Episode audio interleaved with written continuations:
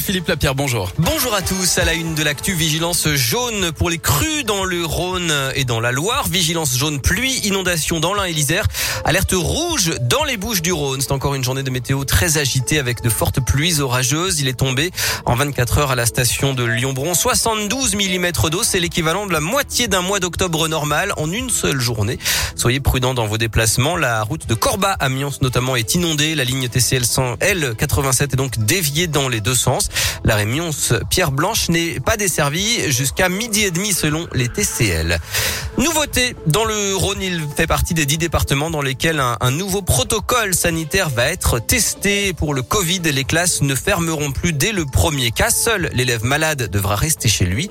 Les autres enfants seront testés, mais continueront à venir à l'école. Et puis l'obligation du port du masque est levée dès ce matin pour les élèves de primaire dans 47 départements, dont l'Isère, la Loire, la Haute-Loire et la Saône-et-Loire notamment. Le Rhône n'est pas concerné à cause d'un taux d'incidence au-dessus de 50, 60 cas pour 100 000 habitants. 100 millions d'euros pour les secteurs qui peinent à recruter. C'est le budget que vient d'allouer la région pour les métiers en tension, notamment dans le BTP, l'agriculture, les transports ou encore la restauration et l'hôtellerie. Le plan s'appelle Retour au travail. Alors que le taux de chômage est de 7,3% en Auvergne-Rhône-Alpes, 150 000 postes sont à pourvoir, dont la moitié en CDI.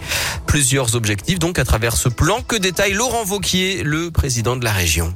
L'idée d'abord, c'est d'identifier tous ces emplois qui sont non pourvus. Ensuite, la deuxième étape, c'est de faire des opérations de promotion, en allant sur les réseaux sociaux, en faisant euh, des salons de l'emploi directement dédiés à ces métiers en tension, en essayant d'organiser des opérations de promotion, par exemple pour l'agriculture au moment du salon de l'agriculture. Et puis le troisième niveau, c'est de former. Toute personne qui veut s'engager en formation sur un domaine où on sait qu'à l'arrivée il y a de l'emploi, elle nous trouvera présent. Personne ne se verra en Auvergne-Rhône-Alpes refuser une formation sur un métier en tension. Nous, au niveau de la région, rien que nous, on va en assumer 10 000. Et en contrepartie, les apprentis devront tenir leur engagement jusqu'au bout, sous peine d'être interdits de formation pendant trois ans. Et Laurent Wauquiez envisage même de demander à ceux qui abandonnent de rembourser leur formation. Environ 500 personnes, selon la préfecture, 700 selon les organisateurs, ont manifesté hier après-midi pour demander la fermeture de la centrale nucléaire du budget dans l'Ain. C'est la plus ancienne de France, désormais depuis l'arrêt de Fessenheim. Alors faut-il fermer la centrale de C'est la question du jour sur radioscoop.com.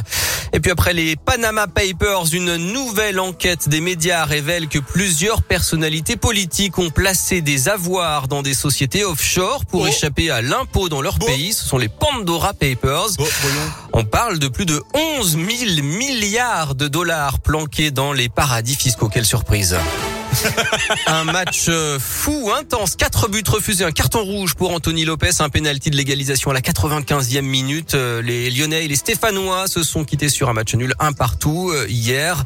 L'OL n'est que dixième de Ligue 1 ce matin.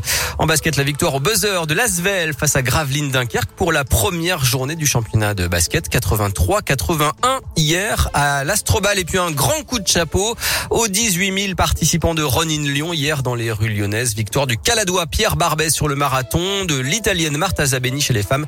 En semi-marathon, c'est un Lyonnais qui s'impose Igor Bugno et c'est Charline Mikou qui s'est imposée chez les femmes.